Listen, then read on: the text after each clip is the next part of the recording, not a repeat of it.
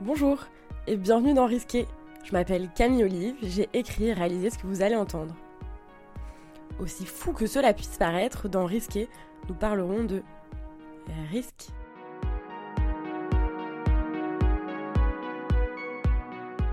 J'entends bien que le risque, c'est une notion super large, mais nous allons la découvrir à travers différentes voix et différents témoignages.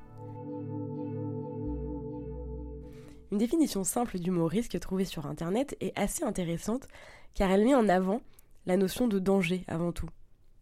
Je la cite, le risque est un danger éventuel, plus ou moins prévisible, inhérent à une situation ou à une activité.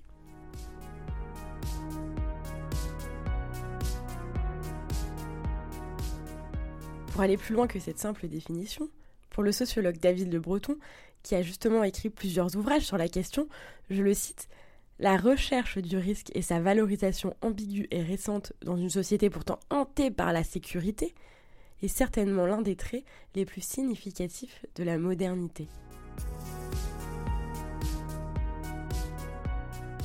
C'est vrai, alors que la société, entre guillemets, tente à tout prix de nous éloigner du risque à coup de la solution la moins risquée, prévenir le risque, limiter les pratiques à risque, ou encore risque égale danger. Le risque est souvent valorisé chez les personnes qui en prennent, et même pour celles qui en prennent moins, suscite souvent une certaine forme d'admiration. J'ai donc voulu aller plus loin dans la compréhension de ce que le risque dit de nous, en tant qu'individu, mais aussi en tant que société.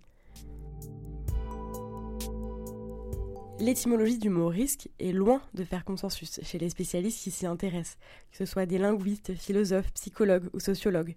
Et quoi qu'il en soit, le terme demeure un mot du quotidien, employé dans de nombreuses situations.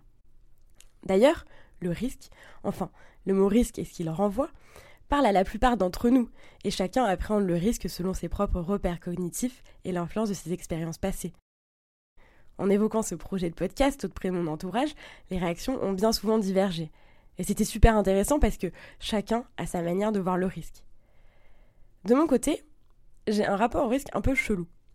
Pour être plus clair, j'aime parfois prendre des risques, comme partir un mois seul, sac à dos à l'autre bout du monde, sur un coup de tête, ou encore me mettre dans des situations induisant certains risques, dans des soirées par exemple. Et mon entourage ne manque pas de me rappeler que j'ai peut-être parfois un petit peu abusé.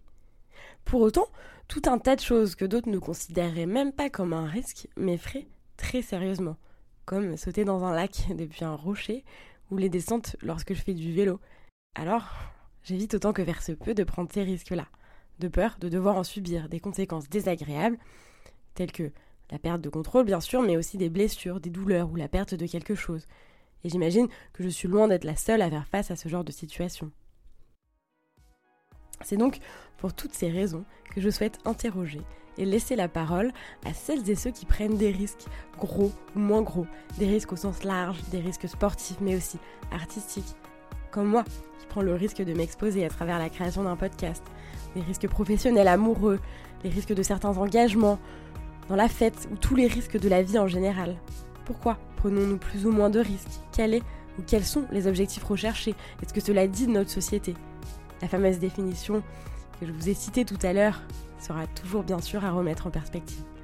J'ai hâte de vous retrouver très bientôt pour un premier épisode. Je vous remercie du fond du cœur pour votre écoute et je vous dis à très bientôt.